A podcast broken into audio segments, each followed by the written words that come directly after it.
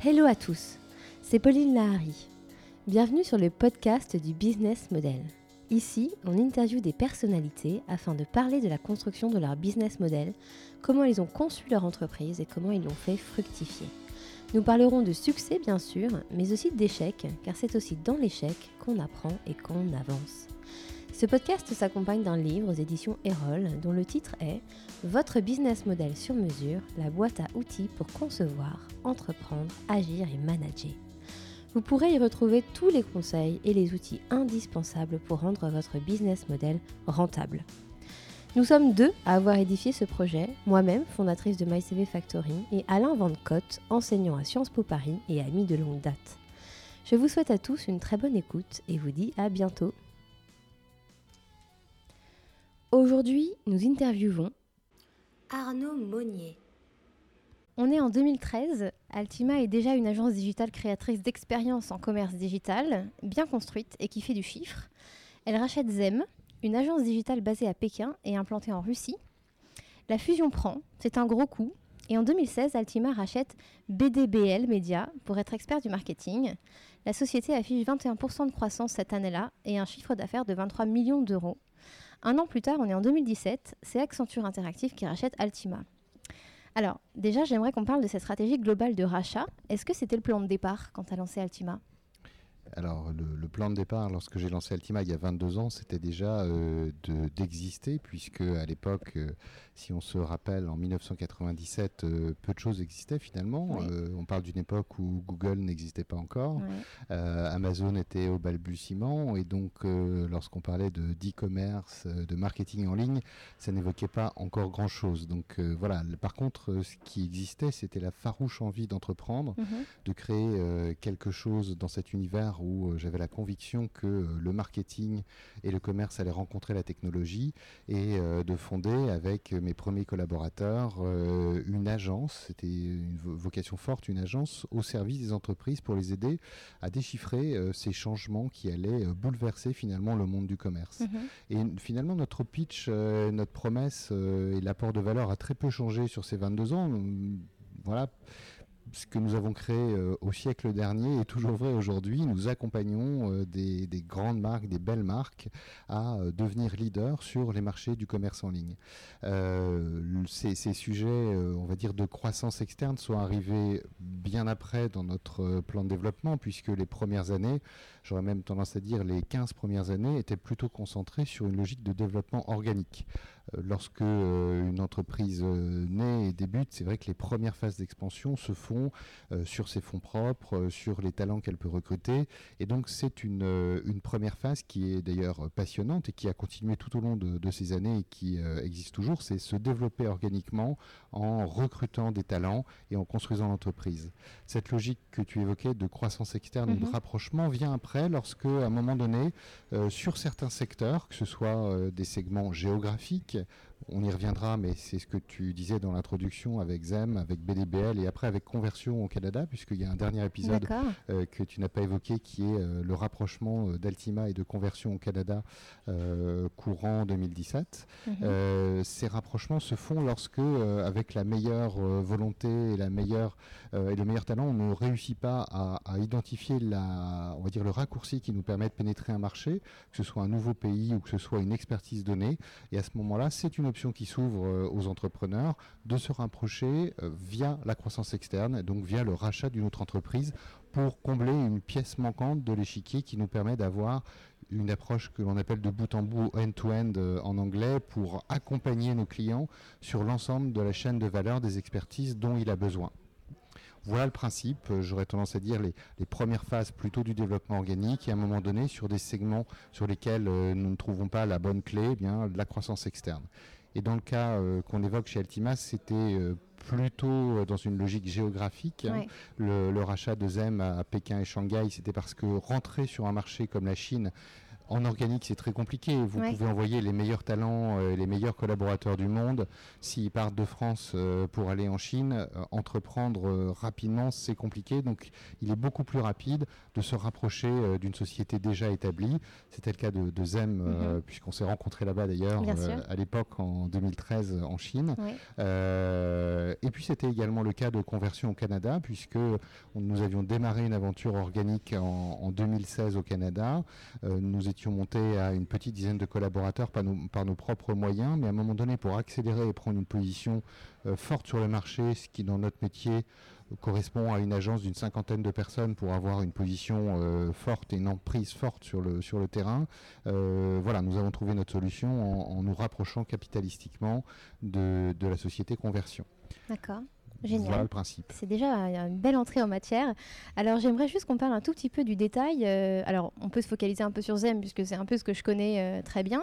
Mais donc quand tu dis que tu te rapproches capitalistiquement, euh, tu rachètes quoi Zem à 100% ou juste 90% en, général, le principe est de proposer un système où on rachète une partie avec, avec du cash pour qu'il y ait une transaction financière. Mais très souvent dans nos métiers qui sont dits des métiers people, mhm. les actionnaires euh, restent actionnaires, soit de l'ensemble constitué dans le pays, soit à plus long terme euh, remontent, euh, remontent toutes dans la même société holding. Et donc en réalité, le, le, contrôle est, est, détenu la plupart du temps, c'était notre cas, mais c'est aussi le cas très fréquemment sur le marché, au moins à 75% ou à 100%, mais les, en contrepartie, les personnes qui cèdent euh, le contrôle de leur société redeviennent actionnaires de l'ensemble, que cet ensemble soit local ou international. Donc la, dans, nos métiers euh, dits euh, finalement euh, people entre guillemets, donc à connotation humaine forte, puisque la valeur elle est humaine, les, dirigeants sont en général toujours associés après du nouvel ensemble qui, qui, subsiste. Ouais. Alors justement, j'ai lu quelque part, je ne sais plus où, mais je vais chercher l'information plus tard, qu'en général, après un rachat, les dirigeants initiaux, enfin les fondateurs du départ, quittent le navire neuf mois après euh, une fusion ou une acquisition. Est-ce que ça, ça te parle? C'est très variable puisque euh, si, on prend notre exemple sur trois acquisitions, euh, sur certaines acquisitions, 100% des dirigeants sont toujours là. C'est le cas de l'équipe au Canada. et donc là, on est bien au-delà de 9 mois hein, puisque c'est quelque chose qui s'est passé il y a plus de deux ans. sur, la, sur, la sur la Chine, finalement, sur les trois associés, il y en a, il y a une des associés que tu connais bien qui est restée euh, jusqu'au bout, j'aurais tendance à dire, puisque derrière, euh, le, après, il y a eu un nouveau projet qui, qui est généré, mais elle est restée euh, plus de 5 ans jusqu'à la dernière opération capitalistique.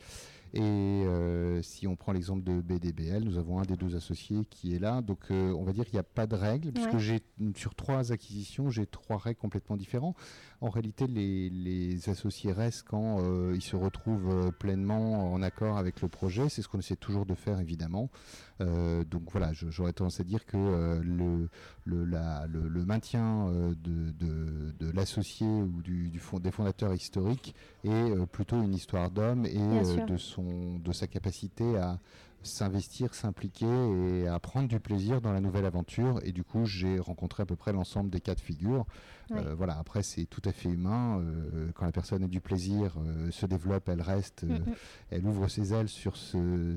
C'est un petit peu comme une nouvelle association finalement. Hein. Il y a, voilà, combien y a-t-il d'associations qui sont successful et où tout se passe bien, ou combien y a-t-il d'entreprises qui, au bout de 9 mois, 12 mois, 2 ans, voilà, se, se, se, déroulent un peu moins bien avec des associés qui se séparent?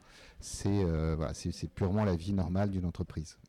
Et ça rejoint un peu ma, prochaine question. Euh, euh, du coup, finalement, c'est Altima qui arrive euh, avec ses process, ses clients. Est-ce qu'il n'y a pas une forme de je t'impose un peu ma vision et si tu n'aimes pas, bah, tu pars Ou alors comment, comment tu recrées une culture d'entreprise avec une boîte finalement que tu connais pas du tout? Comment ça fonctionne cette intégration-là? Alors, nous essayons en général d'apprendre à nous connaître avant, en amont. Après, c'est comme dans toute séduction. Parfois, on essaie de tout se dire et puis après, on découvre des petites choses. On donne toujours le meilleur de nous-mêmes. Oui, on essaye toujours de le donner, en tout cas. Et je pense qu'on est toujours sincère. Et puis après, c'est la vraie vie. C'est comme un couple. Hein, sur les phases de séduction, tout se passe bien. Et quand on vit dans le même appartement, parfois, on se rend compte qu'il peut y avoir des petites choses et, et, des, petits, des petites habitudes. voilà. Donc, c'est la vie d'une association ou la vie dans un couple, c'est finalement le, temps et la durée qui est euh, le vrai juge. Mm. Euh, voilà. Alors par contre, pour répondre plus sérieusement à ta question, euh, je pense que il n'y a pas la volonté chez Altima historiquement d'imposer une culture ou une pratique. Ce que nous voulons, c'est servir nos clients. Mhm. effectivement. Et du coup, ça nécessite parfois, mais pas toujours, hein, mais ça peut nécessiter parfois de euh, réviser certaines méthodes ou de faire évoluer certains process pour atteindre le niveau qualitatif qui est attendu. Euh, donc, euh, si je prends la, dernière, le dernier rapprochement capitalistique que nous avons fait au Canada, c'était aussi notre troisième rapprochement. Alors, certaines entreprises ont des dizaines, voire des centaines, et donc ils sont très bien formés pour ça. Nous, nous étions une PME ou une ETI, on va dire à 400 personnes on peut considérer qu'on était rentré dans le champ des ETI. Donc on avait une petite expérience, mais néanmoins nous n'étions pas des professionnels de la croissance externe. Néanmoins, au bout de trois acquisitions, nous commencions à mmh. être euh, un, peu, mieux, un peu mieux rodés. Et du coup, on a, euh, on, va dire, chaque expérience nous a permis de renforcer un petit peu euh, notre grille de lecture, notre capacité à mieux aborder. et donc cette, on, on, va dire au final, ces trois belles expériences. Mais la dernière, je pense qu'on a fait un quasi sans faute justement sur ces phases parce que nous commencions à avoir les bons réflexes. Euh, et, la culture, euh, nous ne l'imposions pas. C'est-à-dire que quelque part, on arrive avec euh, une vision, certes, une ambition, mais après, sur chaque pays, nous avons forgé quelque chose qui est aussi un peu le mélange de deux ADN différents et qui crée aussi la différence. C'est-à-dire que nous apportions une certaine vision de qualité, une certaine cible client, un portefeuille client, et puis nous avions aussi des compétences locales et, nous sommes obligés de toute façon de localiser à un moment donné l'offre parce que euh, le marché euh, nord-américain n'est pas le marché euh, chinois, ni mm. le marché français. Et donc finalement, si on reprend l'image de mon couple de tout à l'heure, c'est le mélange des deux ADN qui permettent d'avoir des beaux enfants qui sont à l'image finalement des deux parents mm-hmm. et qui ont un peu des deux probablement, mais, mais qui doivent aussi s'adapter finalement au contexte local. Donc, donc voilà, on, on a une vision assez agile euh, pour recréer dans chacun des pays euh, ce qu'il faut pour séduire la clientèle locale. Ouais. Et euh, si tu prends un peu de recul, qu'est-ce qui a été le plus dur pour toi sur cette intégration en Chine? En fait, j'aurais tendance à dire que le, je, pensais en ayant pris comme premier marché la Chine que ce serait sans doute le plus compliqué. Euh, et qu'une fois que l'on a fait euh, son sa première acquisition en Chine, à l'autre bout du monde, dans une culture où on ne parle pas, j'avais vu le plus dur et que les autres pays seraient faciles. Et en réalité, euh, à chaque fois que vous abordez euh, le lancement d'un nouveau pays ou une nouvelle croissance externe, ou même le développement organique d'une équipe dans un pays, puisqu'on n'a pas fait que, du, que de la croissance externe, la Russie et les US étaient des croissances organiques mhm. pures, vous vous rendez compte que finalement, chaque pays est unique et... New York n'était pas plus facile que Shanghai ou Pékin. Euh, alors que euh, on a l'impression d'être culturellement euh, très proche de cette culture nord-américaine parce qu'on est bercé euh, probablement dans un monde un peu plus anglo-saxon et un peu plus américain que chinois ici pour nous français. Et en réalité, euh, la complexité, elle est également là. C'est simplement euh, chaque pays a sa propre grille de complexité. Et à chaque fois, je crois que ce qu'il faut avoir, c'est une certaine humilité. Mhm. et il faut désapprendre ce qu'on pense savoir et recommencer un apprentissage complet euh, et même entre le Canada et les US, on pourrait dire il y a une un certain berceau culturel. Finalement, euh, voilà, le Montréal d'ailleurs n'est pas le Canada et le hmm. Canada n'est pas, euh, ne sont pas les US. Et donc, donc voilà, je pense qu'il faut, il faut vraiment avoir la sagesse d'être patient et de ne pas hésiter à écouter, apprendre avant d'agir. Euh, pour répondre à ta question, qui était qu'est-ce qui était le plus compliqué en, Chine, je pense probablement euh, une, ce, fondement culturel que j'évoquais, les repères sont tellement différents. Mm. Euh, lorsque un, Chinois euh, vous dit OK, et tu es bien placé pour le savoir, ça ne veut pas dire qu'il est d'accord. Et pour nous, c'est très perturbant parce qu'un OK, ça veut dire oui. Euh, et, ça, ça m'a, j'ai mis beaucoup de temps à l'intégrer. OK veut dire au mieux qu'il t'a entendu, mm. peut-être compris, mais c'est pas sûr. Et, donc voilà, essayer d'avancer dans ce pays, il m'a fallu pas loin de deux ans pour trouver le, le, bon partenaire. Après avoir ouvert beaucoup de pistes et euh, avoir fait des erreurs. On parlait euh, avant l'interview euh, de, des, erreurs que l'on fait en tant qu'entrepreneur. Mhm. je, pense que c'est aussi ça qui nous construit. On a besoin de les faire et on a beau d'ailleurs vous donner des conseils et vous avez beau les écouter religieusement. Tant qu'on n'a pas vécu ces erreurs, c'est compliqué de les intégrer dans votre propre culture et dans votre propre expérience. Donc voilà, cette différence culturelle du, de l'accord euh, était quelque chose qui était très compliqué euh, pour moi à apprendre. Euh, cette différence aussi du fait que si le contexte a changé, l'accord ne tient plus, mais c'est pas la responsabilité de votre partenaire. D'accord. C'est le contexte, et donc si le contexte change, nos accords peuvent être vus sans que je sois en faute. Voilà, donc c'est tout, tout ce, ce, berceau culturel qui fait vraiment une différence fondamentale entre l'Asie, la Chine et, et, et, notre propre référentiel culturel qu'il faut intégrer euh, pour, être, capable de travailler efficacement dans ce pays. Ça a évidemment mille autres choses que tu as vécues, puisque euh, voilà, c'est effectivement un, univers différent. Euh, peut-être aussi avec des différences au sein du pays, puisque euh, Pékin ou Beijing, c'est vraiment la Chine. Shanghai, on, on, interagit avec beaucoup plus d'internationaux. Mhm. Et Shanghai est une ville, euh, certes chinoise, mais empreinte d'une culture internationale beaucoup plus forte. raison pour laquelle, d'ailleurs, notre développement s'est fait aussi plus facilement à, Shanghai, en relation avec aussi des clients hongkongais, puisque là, voilà, certains disent que Shanghai, c'est le New York asiatique. C'est vrai que, voilà, Shanghai n'est pas totalement la Chine et New York n'est pas totalement les États-Unis non plus.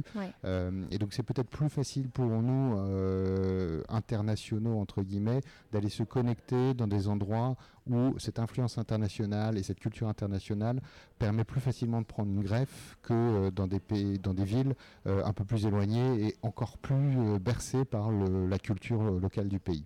Génial. Euh, et une question très concrète, euh, je veux dire, Zem n'était pas le seul, euh, la seule boîte qui faisait du web à ce moment-là à Pékin. Pourquoi ton choix s'est porté sur elle? Alors j'avais un premier choix. Euh, c'était pas la première société que je rapprochais, enfin que j'approchais, pardon. Hein, mhm. j'ai vu. bon, alors déjà j'ai commencé. J'évoquais tout à l'heure, j'ai commencé par apprendre, donc j'ai vu des clients, des potentiels prospects, euh, des partenaires euh, potentiels et des sociétés qui pouvaient peut-être être intéressées par un rapprochement. il y avait une première société que, que j'avais que j'avais approchée, mais là j'ai été justement un peu, c'était ma, ma, première démarche et donc je suis rentré dans ce piège du hockey où nous pensons nous comprendre et nous sommes d'accord mais nous ne le sommes pas. Et donc je me suis dit que ce serait plus facile d'avoir un point d'ancrage avec une société dont euh, les fondateurs étaient des internationaux justement et pas des Chinois pour que la greffe prenne. Et comme tu le sais, puisque euh, tu faisais partie de, l'équipe euh, à cette époque à Pékin, voilà, le management était international et du coup, cette culture nous a permis de nous comprendre plus facilement. Ouais. Ok une bonne, euh, un très bon choix du coup. Euh, alors, euh, je sais que, que, Zem avait donc des, des, équipes aussi en Russie. Est-ce que ça, ça a fait partie tout de suite du deal de se dire, voilà, on, investit Zem en Chine, mais aussi pour son implantation en Russie? Alors, c'était alors à l'époque, quand on s'est mis d'accord avec Zem, la Russie n'était pas encore créée, mais c'était un projet qui était sur la table, puisque l'une des trois, enfin, des trois fondateurs était Eurial Châtelard qui avait le projet euh, de monter euh, justement une filiale euh, en Russie. Ça s'est mhm. fait concomitamment. Et donc, en toute transparence, les associés de ZEM nous ont évoqué que le projet de monter une filiale en Russie était sur la table. Et nous trouvions ça tout à fait intéressant de continuer l'expansion. Le développement, on était à ce moment-là en, 2013. Et euh, nous avions à cette époque-là un courant de clients très intéressés par le marché russe qui explosait aussi en termes de digital. Donc l'opportunité était intéressante pour se dire, euh, si le projet, si l'énergie entrepreneuriale est là, et elle était là, euh, preuve en est, Rial a créé une belle agence euh, en Russie, hein, voilà, à Moscou, donc on s'est dit, allons-y, nous accompagnons le projet. Mais on va dire, c'était pas notre impulsion, et d'ailleurs souvent, c'est ça qui est intéressant avec l'entrepreneuriat ou l'intrapreneuriat, c'est plutôt les collaborateurs ou les associés qui, qui, viennent, qui amènent des idées à vous en tant que dirigeant d'entreprise d'utiliser ces énergies, de bien les canaliser euh, pour développer l'entreprise selon votre plan, mais typiquement, cette expansion géographique était notre plan à l'époque et nous avions euh, le souhait d'ouvrir euh, une à deux agences tous les ans pendant ce business plan de, trois ans. Et donc nous avons, nous avons appuyé cette dynamique, ce qui nous a permis de monter un réseau de huit, agences dans cinq pays et finalement extrêmement vite en utilisant le talent de nos collaborateurs.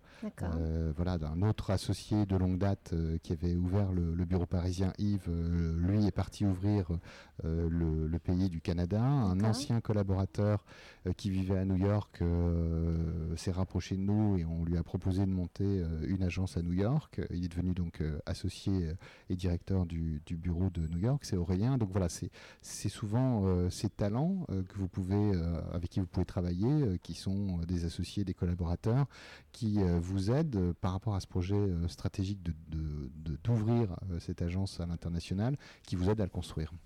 Et est-ce que c'est pas hyper ambitieux d'ouvrir un peu bah, plusieurs pays en même temps? Est-ce que ça fait pas trop?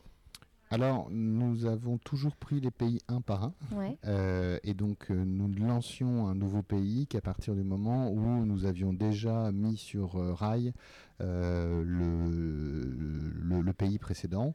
Euh, maintenant, euh, ce qui, ce qui était parallélisé, c'était la recherche d'opportunités. Par contre, le lancement en tant que tel se faisait tous les 6 mois ou tous les 12 mois. Ce qui est déjà très soutenu. Ce qui est déjà assez soutenu, mais nos clients nous poussaient aussi à avoir la capacité d'opérer le plus largement possible sur l'ensemble des pays où, sur lesquels ils sont eux-mêmes installés. Et donc, euh, c'était une saine motivation que d'accompagner le mouvement de nos clients. Euh, donc, euh, c'était certes soutenu, mais pas irréalisable. la preuve en est, c'est que ça, a, fonctionné. Et donc, nous avons réussi en quelques années à, à, développer ce réseau international qui nous a amené en 2017 à une taille d'à peu près 400 collaborateurs, 300 en France et 100 à l'international. Donc, ce réseau international posait quand même une centaine de collaborateurs avec euh, deux zones fortes qui étaient euh, la Chine et l'Amérique du Nord. Et alors quand tu ouvres un bureau comme ça, tu parlais de ton associé à New York ou même au Canada, est-ce que c'est une partie de l'équipe France qui est expatriée là-bas ou vraiment tu reconstruis une équipe locale sur place? Nous avons toujours euh, fait en sorte qu'il y ait au moins un ou plusieurs collaborateurs de la France qui partent euh, mm. pour lancer le, pays, pour créer un pont culturel.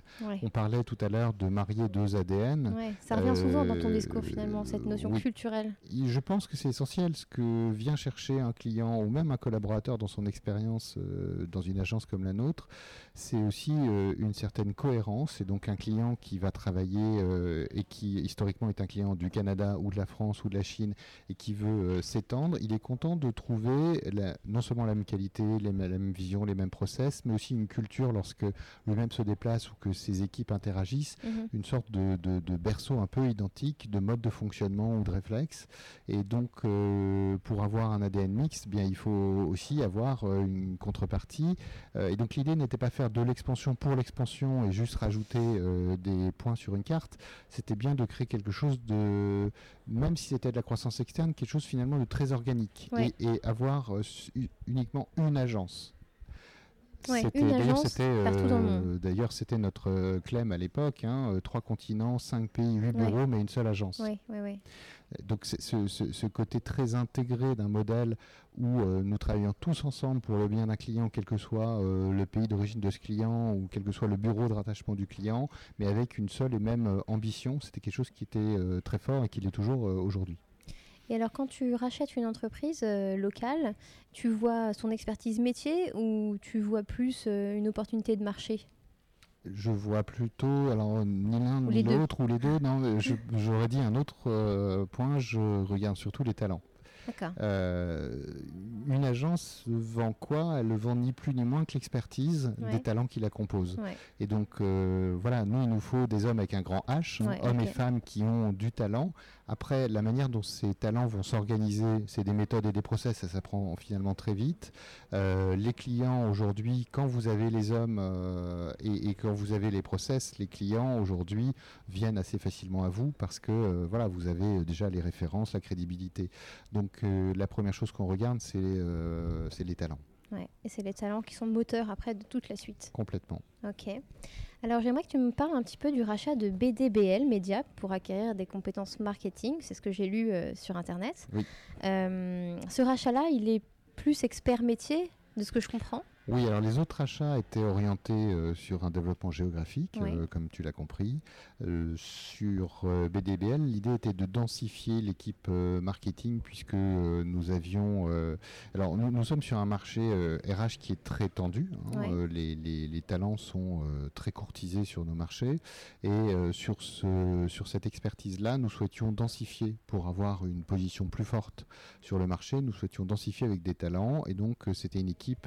Euh, d'une douzaine d'experts marketing, ce qui nous permettait euh, d'un coup, d'un seul par ce rapprochement, euh, de, de, gonfler et de densifier notre équipe marketing qui existait, mais qui était d'ailleurs plutôt polarisée en province sur l'île, un petit peu sur Lyon, mais nous n'avions pas eu la possibilité ou le temps de, de, vraiment recruter et développer de manière organique mm-hmm. une équipe métier marketing sur la partie principalement trafic, hein, donc on parle de la partie euh, média, euh, donc euh, SIA, Facebook Ads, Google Ads, etc. Et donc là, l'idée était de pouvoir, par cette, ce rapprochement et cette acquisition, de, créer notre pôle parisien sur la partie marketing. Donc effectivement, ça, répond à un besoin très différent des autres cas que, nous, avons évoqués jusque-là. Et le tout toujours pour gagner du temps oui, c'est euh, en fait nous sommes sur un marché euh, euh, qui, qui, nous pousse à la performance et la performance veut dire aussi aller vite pour ne pas perdre des opportunités, pour ne pas insatisfaire des clients parce qu'à un moment donné vous n'êtes plus en capacité de les accompagner ou sur un territoire géographique ou encore sur un territoire de savoir-faire. Et alors j'aimerais justement qu'on parle un peu chiffres et investissement, euh, parce que tout ça, ça a quand même un coût hein, de racheter, de s'introduire sur un pays, etc. Euh, est-ce que tu as fait des levées de fonds euh, au cours de la vie d'Altima Est-ce que tu as eu des investisseurs? Oui, euh, nous avons eu euh, initialement euh, des, fonds qui étaient donc CIC Région Expansion, donc le, fonds historique de capital développement de la banque CIC, et un fonds d'investissement qui s'appelle Finorpa, qui est un fonds basé sur, sur le Nord. Euh, sur euh, Nord-Pas-de-Calais historiquement, hein, d'où le nom Finorpa. Et donc ces deux fonds euh, ont participé à une levée de fonds. mais alors, on parle d'un temps aujourd'hui qui, est, qui est révolu, puisqu'on parle d'une levée de fonds qui s'est faite en septembre 2000. Donc voilà, c'était il y a 18 ans. Incroyable. et, et donc, donc voilà, ce sont des fonds qui nous ont accompagnés pendant une longue période, pendant 7 ans et 11 ans. Euh, et puis, euh, au moment de l'accélération internationale en 2015, donc post-Chine, au moment où on a décidé d'accélérer, nous avons été accompagnés par un autre fonds qui s'appelle Capital Croissance. Mhm. Capital Croissance est un fonds entrepreneurial, c'est un fonds euh, ici basé à Paris, mais qui a un vrai réseau international. un fonds entrepreneurial, ça veut dire que les fonds sont apportés non pas euh, uniquement par euh, des financiers et des banques, mais aussi par des entrepreneurs qui sont des grands dirigeants ou des anciens entrepreneurs et qui ont envie quelque part de transmettre. Et donc, ils créent un fonds pour aider des sociétés en voie de développement, ce qui était notre cas, mais pas uniquement pour leur apporter des, des, fonds financiers, mais aussi pour leur apporter euh, du réseau, leurs conseils et un vrai accompagnement. Et donc nous avons euh, vécu euh, trois belles années avec Capital Croissance qui nous a aussi aidé et ouvert un certain nombre de portes à l'international ou qui nous a aidé tout simplement à un moment donné à avoir un effet miroir puisque des entrepreneurs, même si on est plusieurs associés, c'est aussi bien de temps en temps d'avoir une, une, vision externe, quelqu'un qui vous qui vous donne un peu ce retour ou qui vous donne l'avis d'un grand frère mhm. sur à un moment donné certaines décisions importantes que vous avez à prendre pour le développement de l'entreprise. Et donc euh, ce fonds est dirigé par Eric Neplot planche et il nous a, pendant ces trois années de développement, également soutenu, et donc pas uniquement financièrement, mais aussi par du conseil. et, ça, c'est quelque chose qui est précieux pour des entrepreneurs. Et c'est un peu ma question. Est-ce que tu as aujourd'hui des, oui, des mentors comme cette personne-là qui t'ont suivi depuis le début?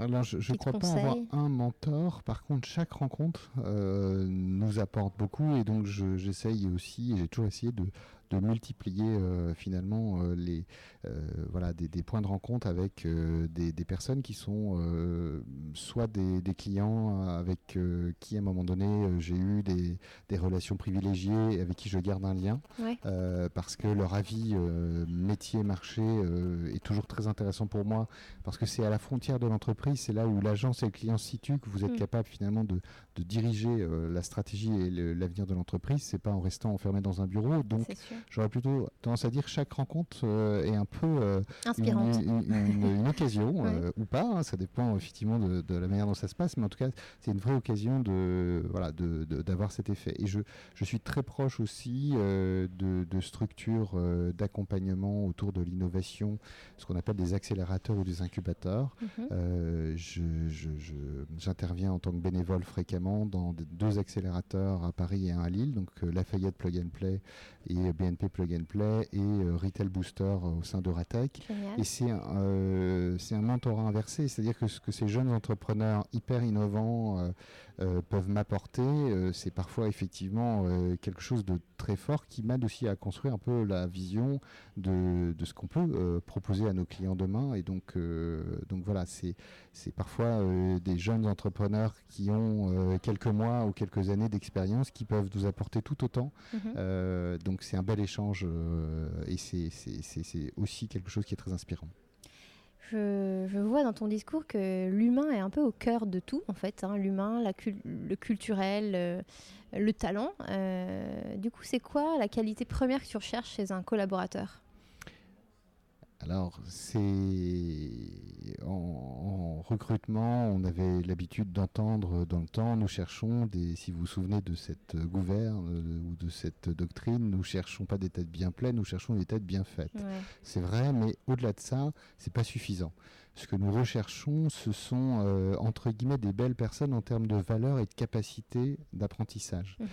Si euh, tu t'en souviens, il y avait trois valeurs euh, fondatrices chez Altima, et ces valeurs justement fondatrices, ne sont pas des valeurs business, pas des valeurs métiers ou technologiques, sont des valeurs humaines, mhm. entrepreneuriales. Et la première de ces valeurs, c'est l'apprentissage. nous voulions et nous voulons toujours qu'au cœur de cette entreprise, il y ait euh, la culture de, de découvrir, d'avoir de la curiosité, de progresser, quelque part de grandir. Et une fois que l'on a appris ces choses, parce qu'on travaille avec des gens plus experts ou avec des gens qui sont dans d'autres secteurs euh, métiers, et du coup ça nous ouvre les yeux sur d'autres euh, d'autres sujets, eh bien une fois qu'on a progressé, euh, finalement cette, euh, cet apprentissage c'est une chaîne et on doit ouvrir comme un maillon vers le suivant et, ce que j'ai appris pouvoir en retransmettre une partie à d'autres collaborateurs qui arrivent après moi ou des, collaborateurs plus juniors. Donc cet apprentissage il est au cœur finalement de notre entreprise. le, le, premier jour où Altima a ouvert ses portes le 24 avril 1997, il y avait un bureau pour la partie conseil, il y avait une salle de formation. Alors il n'y avait pas encore de clients dedans ou de collaborateurs, mais dès le premier jour, il y avait euh, cette salle de formation qui existe toujours aujourd'hui. Donc euh, ça s'appelait euh, dans, le temps Altima Campus, aujourd'hui s'appelle la, salle Trainee. C'est un vrai poumon au sein de l'entreprise qui tourne tout le temps, chaque jour, où il y a des formations internes, des formations avec des externes qui viennent nous former. Et pas uniquement sur le métier, ça peut être un volet métier, mais il y a aussi des vrais volets sur le développement personnel, mhm. euh, l'efficacité relationnelle, la prise de parole en public, euh, le management, bien, évidemment, euh, des formations linguistiques, puisque si on s'internationalise, il faut parler certes bien anglais, mais pas que, il faut aussi avoir les bases des langues du pays. Donc, donc voilà, la culture de l'apprentissage est très forte, c'était la première valeur. La deuxième, c'était construire une entreprise ensemble. Donc construire une entreprise avec un grand E Mhm. qui se développe, qui dure, qui soit là et qui euh, et dont la culture perdure. Et c'est toujours vrai euh, Ouais. avec le rapprochement avec Accenture Interactive. Cette culture ne disparaît pas. Mhm. Et, et au sein de la construction de cette entreprise avec un grand E, il y avait la construction de l'homme avec un grand H Mhm. pour qu'on crée un parcours. Et là, on rejoint cette logique RH de se dire la notion de parcours d'un collaborateur chez Altima est quelque chose de clé, raison pour laquelle euh, voilà, vous avez des collaborateurs qui sont à mes côtés depuis 18 ans, 15 ans, Ouais. 14 ans et qui ont eu des parcours hein, et qui continuent à avoir des très beaux parcours euh, et qui grandissent. Euh, donc donc on, on a beaucoup travaillé cette notion de parcours RH. Et la troisième valeur, c'est la transparence. Euh, voilà, en termes de ressources humaines, ce qui crée la confiance et la bienveillance, c'est aussi la capacité de savoir se dire les choses et de les dire, et Ouais. donc de, de, de- de communiquer de manière euh, proactive et transparente dès lors qu'un événement touche l'entreprise. Mhm. Euh, voilà, la, la- la transparence s'arrête à la, la liberté de chaque individu de préserver euh, son espace personnel, Mhm. mais ce qui touche l'entreprise en tant que telle est communiqué très fréquemment. Donc vous avez chaque mois des, des- des présentations que nous faisons à l'ensemble des collaborateurs sur tout ce qui passe dans l'entreprise. Vous avez visité tout à l'heure, vous n'avez peut-être pas vu, mais dans les espaces de cafétéria, il y a euh, des Altima TV qui deviennent là des Accenture Interactive TV qui communiquent de l'information en permanence et sur lesquels les collaborateurs peuvent eux-mêmes communiquer, prendre la main et diffuser des informations. Vous avez deux réunions d'agence euh, tous les ans auxquelles on, rassemble tous les collaborateurs dans un lieu pour communiquer sur la stratégie de l'entreprise. Bref, vous, avez, on va dire, euh, une, boîte à outils très forte pour euh, animer cette transparence et cette communication. Et ces trois valeurs forgent finalement ce que vit un collaborateur. On, on parle d'expérience collaborateur. Mhm. Euh, les valeurs, vous les verrez jamais affichées sur les murs. On essaye juste de faire en sorte qu'elles soient euh, vécues et, tran- et transmises Ouais. par cette culture. Donc oui, Altima est un projet euh, historiquement très RH et aujourd'hui, ça perdure au sein d'Accenture. Et tu te fais aider par, par ton équipe là-dessus Tu as des RH performants, par exemple Tu as des, voilà, une, vraie équipe J'ai euh, une super équipe euh. RH euh, qui, euh, qui m'épaule au quotidien. Euh, J'ai euh, une responsable des ressources humaines, Essinga, qui fait un boulot remarquable à mes côtés depuis 7 ans. Euh, avant ça, euh, j'avais une euh, responsable RH fantastique qui s'appelle Mathilde Forget, qui a développé quelque chose de fantastique qui s'appelle le bilan de sens. Je vous invite Mhm. à aller voir ce que fait Mathilde Forget. Euh, donc oui, j'ai toujours eu la chance d'être accompagné, euh, soutenu par euh, mes associés sur, ce, sur ces sujets euh, de, de culture RH très forte et euh, soutenu par euh, une équipe.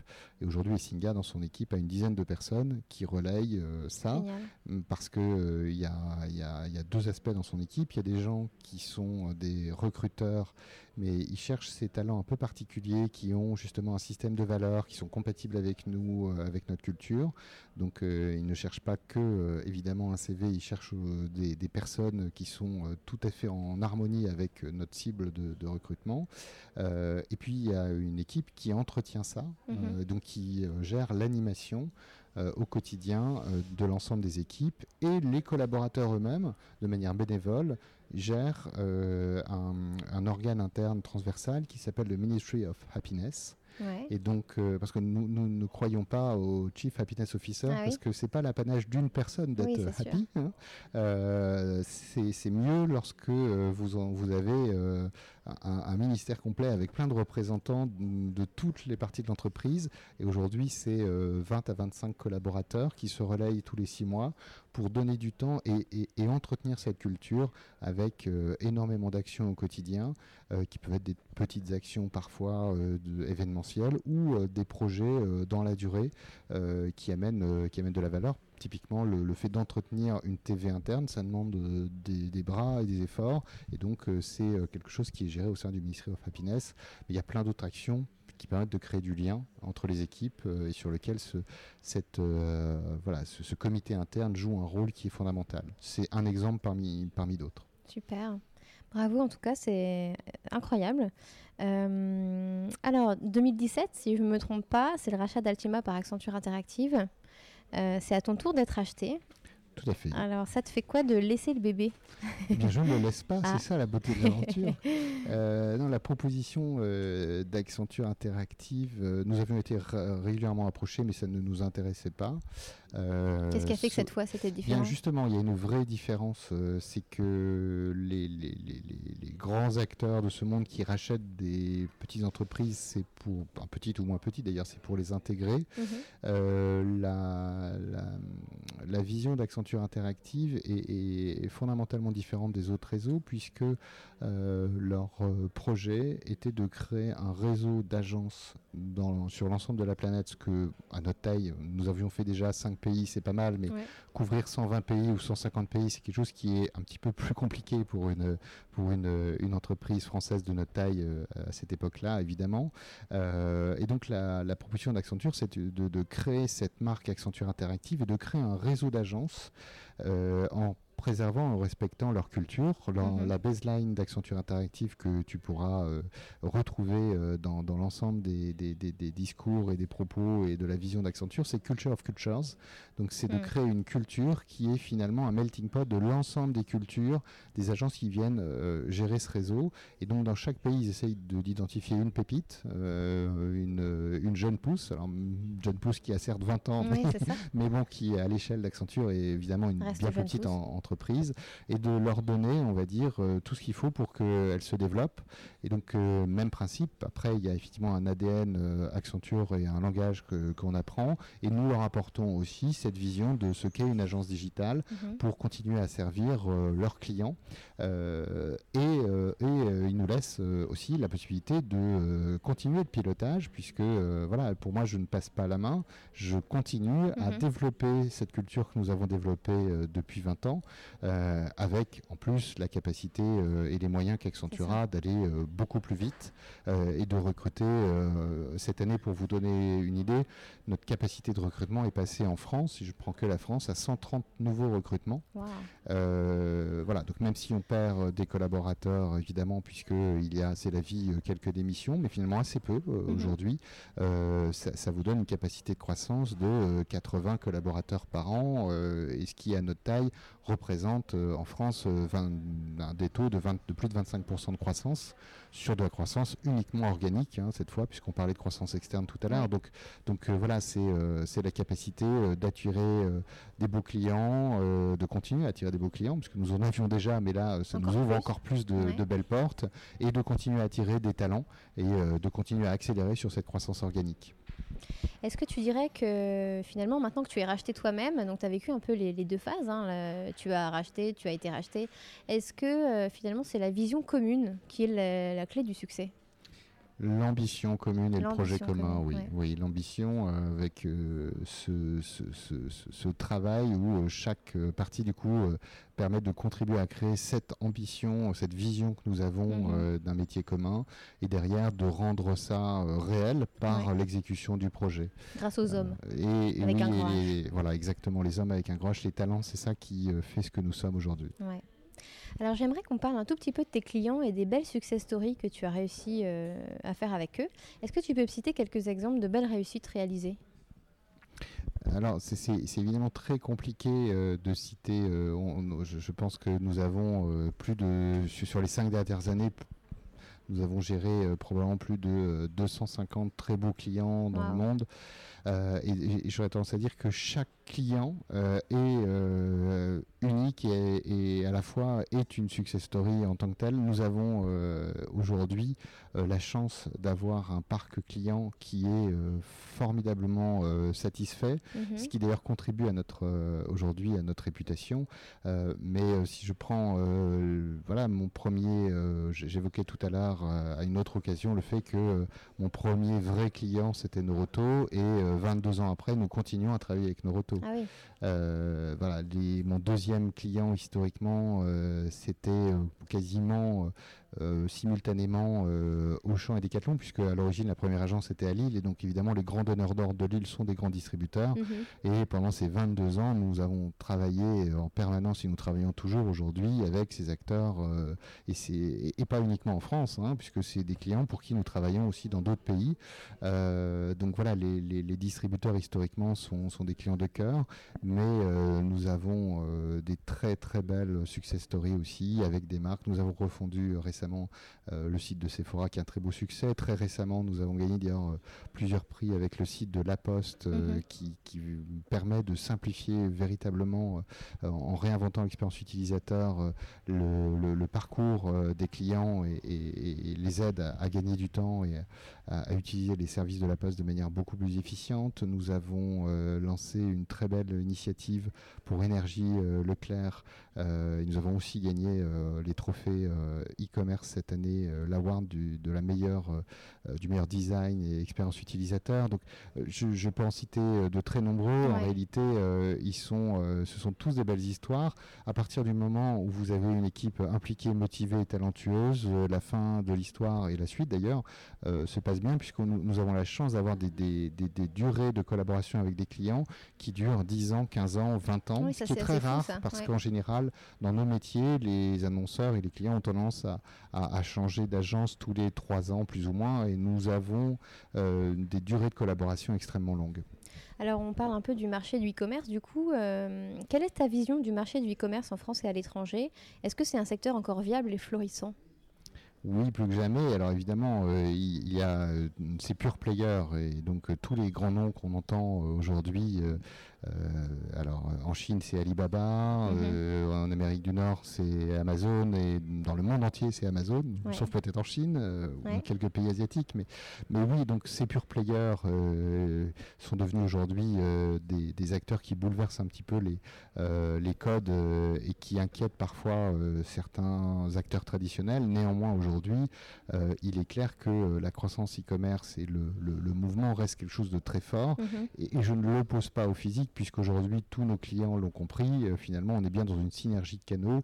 Le mm. digital est partout. Euh, et donc, euh, voilà, l'e-commerce n'est pas cantonné à un site web. Hein, il est, le, numérique a finalement conquis l'ensemble du territoire et on est bien dans des projets extrêmement synergiques entre le réseau physique, les, les, vendeurs ou les conseillers de vente ou les opérateurs téléphoniques et les clients qui sont sur leur, leur point de contact en relation très fréquemment.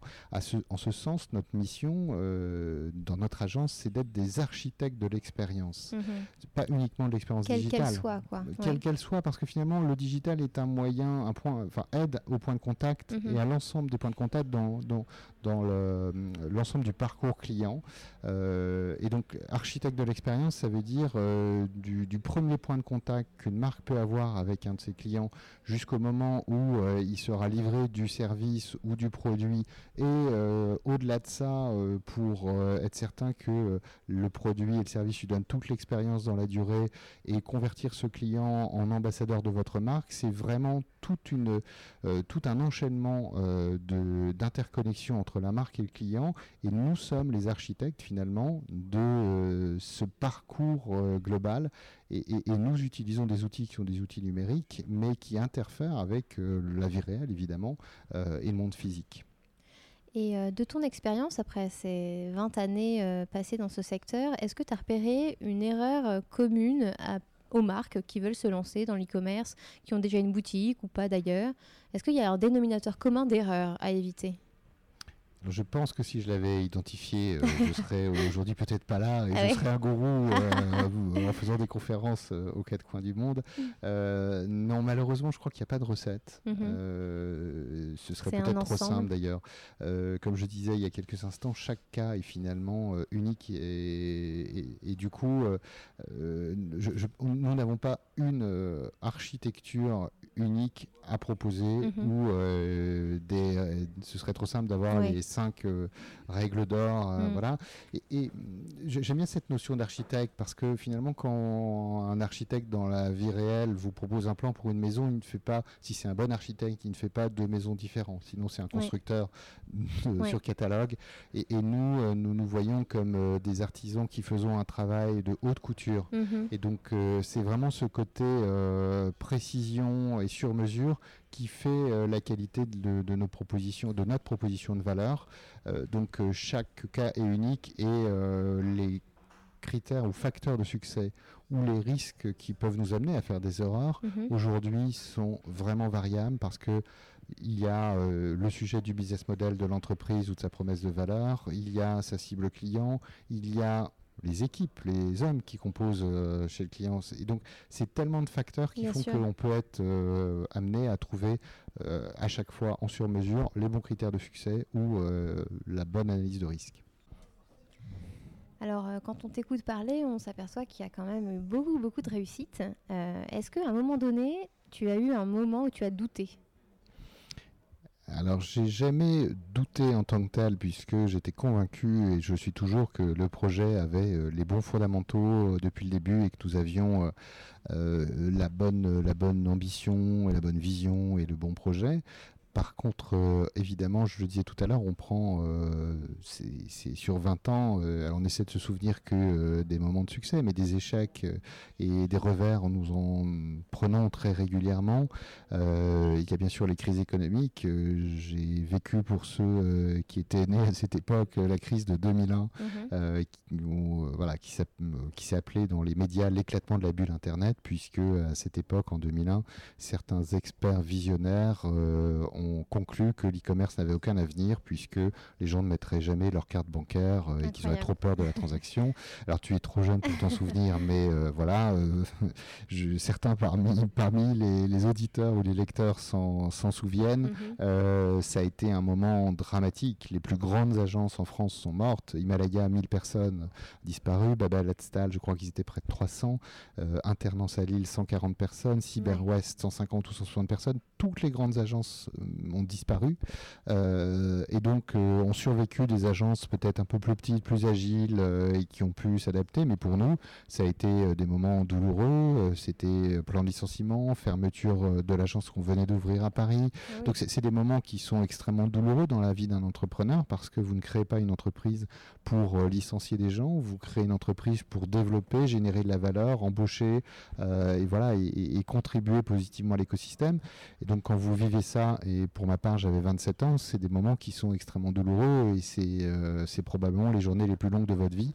Euh, voilà, donc on essaye de d'oublier avec le temps, mais, mais mhm. ça forge aussi, prend la culture d'un entrepreneur, de vivre des moments incroyables et puis de vivre des moments extrêmement euh, compliqués.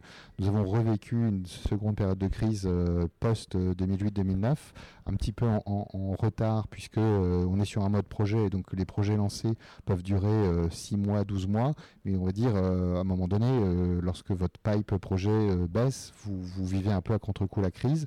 On était mieux préparé, mais malgré tout, c'est aussi des moments qui sont plus difficile à gérer lorsque votre portefeuille euh, client est vide et que vous avez des équipes et que vous avez des, des, salaires à payer euh, en fin de mois. Et là, vous êtes aussi content d'avoir autour de vous des fonds financiers ou des gens bienveillants qui vous aident à passer euh, ces étapes. Et puis, vous êtes content de d'avoir la culture de transparence, de le dire à vos équipes, euh, de ne pas cacher que c'est un moment difficile qu'on va traverser. Et ce que j'ai vécu, c'est, euh, j'ai jamais eu dans ces moments-là de vague de départ. Au contraire, les gens se sont serrés les ah coudes euh, et, et, on fait bloc pour passer le cap. donc voilà, on a toujours eu des réactions de la part des collaborateurs parce qu'on les tenait au courant euh, justement de ce que vivait l'entreprise, on les tient toujours au courant des indicateurs financiers, de ce qui va, de ce qui va pas. Vous avez euh, voilà le retour de cette transparence. Euh, donc, donc oui, la vie d'un entrepreneur, c'est certes parfois des succès, mais aussi parfois des échecs. Il faut les affronter et passer, et passer au-delà. Et, et non, je n'ai jamais douté. Alors j'aimerais euh, qu'on se concentre un tout petit peu sur toi en tant que business angel. Tu, tu mentionnais tout à l'heure que tu aimais bien accompagner certaines startups et, et dans des, des espaces d'incubateurs. Euh, quel conseil tu donnerais à un jeune entrepreneur qui souhaite se lancer globalement et encore plus sur le e-commerce? Alors c'est assez, euh, assez intéressant parce que je donnais hier une, euh, petite conférence à, l'UTC à Compiègne mhm. euh, devant des jeunes ingénieurs qui ont un projet d'entrepreneuriat. Génial. et, et, l'un des sujets était justement l'innovation dans les startups et, et je concluais sur quelques conseils. le premier c'est d'abord dans son projet d'y mettre une raison d'être une ambition, quelque chose qui dépasse juste le business model en tant que tel, quelque chose qui va vous permettre d'emmener vos équipes. Cette ambition pour nous aujourd'hui, c'est euh, de rendre le monde meilleur, euh, d'apporter notre contribution en simplifiant la vie des gens et en faisant en sorte que le digital soit finalement un, levier euh, qui va aider modestement à simplifier la vie au quotidien des gens ou rendre, comme je disais, la vie un peu meilleure. Pour d'autres entreprises, ça peut être une cause sociétale, environnementale, ça peut être quelque chose qui, quelque chose qui dépasse et qui donne de l'âme à votre projet d'entreprise. Mhm. D'accord? Idéalement, une ambition d'ailleurs est inatteignable. C'est-à-dire qu'elle se déplace au fur et à mesure, comme l'horizon, au fur et à mesure euh, que vous avancez. Si une ambition est atteignable, ça devient un objectif, c'est autre chose. On a besoin d'avoir des objectifs. Créer euh, une nouvelle agence tous les six mois ou tous les ans, c'est un objectif.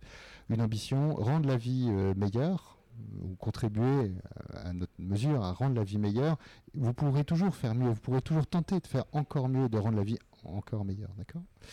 Donc, donc ce, premier point, cette raison d'être, elle est euh, au cœur euh, d'un projet d'entreprise. C'est celle-là qui vous permettra aussi de, fidéliser vos collaborateurs parce qu'ils travailleront avec du sens et pas uniquement euh, juste pour leur métier et leur mission. Il faut les embarquer, quoi. Il faut les embarquer, c'est essentiel.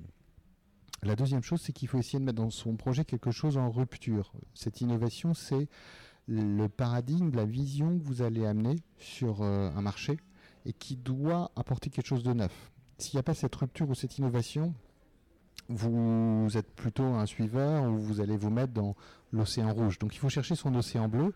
Cet océan bleu, c'est justement essayer de trouver ce différenciant quelque part qui mhm. va vous créer une rupture et un discours qui va amener l'accroche et l'attraction derrière. Euh, il peut y avoir euh, des, angles très différents, mais en tout cas, tant que vous n'avez pas ça, euh, votre projet est un peu risqué parce que. Et puis en plus, il y a cette notion de quelque part cette logique où le, premier à créer ce, différenciateur ou cette rupture finalement prend l'ensemble. Winners takes all, donc ça veut dire qu'on va avoir la capacité de se dire si je suis le premier à bouger, j'ai une prime à être le premier sur un marché. Oui troisième chose euh, sur les projets euh, que, je, que je rencontre, c'est justement, et je pense que c'est le thème de votre interview euh, et de votre ouvrage, c'est le business model et le go-to-market. Souvent, lorsque j'approche ou je rencontre sur, dans des accélérateurs, incubateurs ou des écoles d'ingénieurs des projets menés par des étudiants, ces, ces startups ont beaucoup bossé leur MVP, leur démo, Tout le, le, site, le, le produit en tant que tel, mais il y a une carence fréquente, c'est justement la modélisation euh, de leur, modèle d'affaires. Et le succès, c'est aussi une très belle modélisation qui vous amène à un moment donné euh, un flux d'affaires récurrentes, quelque mhm. chose qui euh, ne nécessite pas de, de, retrouver en permanence des clients et d'avoir cette logique du panier percé. Donc bien bosser le business model et le go-to-market, comment vous allez trouver des clients? Parce que le produit a beau être génial ou le service fantastique, malheureusement, la génération spontanée des clients, ça peut arriver, hein, peut-être une fois sur mille, mais c'est remettre au destin et au hasard le succès de votre entreprise. Donc, ils ne travaillent en général pas assez, malheureusement, le go-to-market. Et la quatrième et dernière chose, c'est euh, quelle que soit la qualité du projet, votre rupture, votre innovation, il ne faut pas oublier que c'est une entreprise, start-up ou pas, c'est une entreprise. Et une entreprise, elle doit bosser dès le début des logiques qui, sont, euh, qui, vont forger finalement le squelette et la colonne vertébrale de l'entreprise. C'est quoi? Bien s'il y a des associés, une charte entre associés, quelles sont les valeurs, euh, voilà, au-delà de l'ambition qu'on partage, euh, sinon on ne se lancerait pas, et au-delà du projet, c'est quelles sont euh, les valeurs qui nous rassemblent. autour de ces valeurs, quelles sont, quelle est la culture managériale qu'on veut instaurer, quelle est l'organisation d'entreprise, le système de gouvernance, comment on prend les décisions dans l'entreprise. Tout ça, c'est des sujets qui malheureusement ne sont pas travaillés assez en amont. Et lorsque les problèmes arrivent, il est trop tard. Et donc voilà, j'essaie de les pousser à penser finalement à ces fondamentaux de l'entreprise. Génial, merci pour tous ces conseils. Alors je terminerai euh, l'interview par une question plutôt personnelle. Euh, c'est quoi ta journée type aujourd'hui? J'ai heureusement pas deux journées qui se ressemblent. Euh, alors il y a quand même des choses qui sont qui sont des, des, grosses pierres dans ma journée et qui sont importantes pour moi, c'est le contact avec les collaborateurs. Il y a une chose que je continue à piloter euh, énormément, c'est euh, justement euh, d'entretenir cette culture RH. Donc voilà, j'ai une équipe RH formidable qui m'accompagne, mais c'est moi qui aussi à leur côté sur le terrain mhm. rencontre le management, rencontre les collaborateurs. Donc il ne se passe pas une journée sans que je rencontre de nombreux collaborateurs soit pour leur présenter des choses, soit pour les écouter, soit pour avoir des séances d'interaction. Euh, donc ça, c'est un point, c'est un point fondamental. voilà, des contacts avec des clients pour garder finalement mm. clients ou anciens clients, en tout cas des gens qui sont sur le marché et qui peuvent me nourrir. Et d'ailleurs, les anciens clients sont euh, encore plus intéressants en termes d'input parce que comme vous n'êtes pas dans une relation, à un moment donné, le, discours est libre et c'est extrêmement intéressant pour nourrir finalement euh, votre réflexion en tant que dirigeant. Euh, Donc garder de bons contacts avec ses anciens clients est essentiel. Alors je le souhaite à tout le monde, c'est effectivement bien plus agréable. et puis un contact aussi avec des, des, universités, des jeunes ingénieurs, des accélérateurs. Donc en réalité, c'est s'ouvrir vers, enfin, être le lien entre l'interne et l'externe, euh, et puis euh, relayer euh, le message. voilà, que vous, une entreprise a besoin aussi d'un animateur, et ça, doit être l'un des rôles d'un dirigeant. Et euh, dernière question, est-ce que tu as une routine sportive? Est-ce que tu fais un peu de sport pour te vider la tête, canaliser ton énergie euh? oui, oui, alors je fais comme beaucoup euh, de la course à pied, pas assez, et comme souvent on voudrait en faire plus. donc oui, je pense qu'on a besoin parfois d'avoir cette petite bulle où pendant une heure on peut s'évader et puis ça permet, voilà, ça permet aussi de faire souvent un peu de tri et de mhm. revenir, voilà. Mais, mais c'est quelque chose qu'il faut que je, il faut mettre en permanence sur son planning parce que c'est le genre de rendez-vous avec soi-même qu'on a tendance à supprimer un peu vite lorsqu'il y a beaucoup de travail euh, devant nous. Exactement. Et si on souhaite te contacter, euh, quel est le meilleur moyen? Euh, le plus simple, c'est de m'envoyer un mail. voilà, donc c'est aujourd'hui arnaud.monnier, m o 2 n i e r at accenture.com. Donc vous me passez un mail et je serai ravi de vous répondre. Eh bien, génial. Merci en tout cas euh, pour tout cette interview, toutes ces astuces et euh, bravo pour ton parcours. Merci Pauline. Merci. Hello à nouveau. Nous espérons que l'épisode vous a plu et que vous aurez appris quelque chose de nouveau. Je rappelle que tous les épisodes sont disponibles sur les plateformes habituelles SoundCloud ou iTunes. Et si vous suivez nos aventures et aimez tout notre travail, n'hésitez pas à venir nous le dire en commentaire sur Instagram, at mycvfactory.com ou sur LinkedIn sur nos propres profils. Vous pouvez aussi nous ajouter des étoiles sur iTunes, cela aidera vraiment à faire connaître le podcast et le livre par la même occasion, que vous pouvez d'ailleurs vous procurer sur Amazon, la FNAC et bien d'autres enseignes encore. Je vous souhaite une super belle journée et vous attends la semaine prochaine pour un nouvel épisode riche d'apprentissage et d'enseignement. À très vite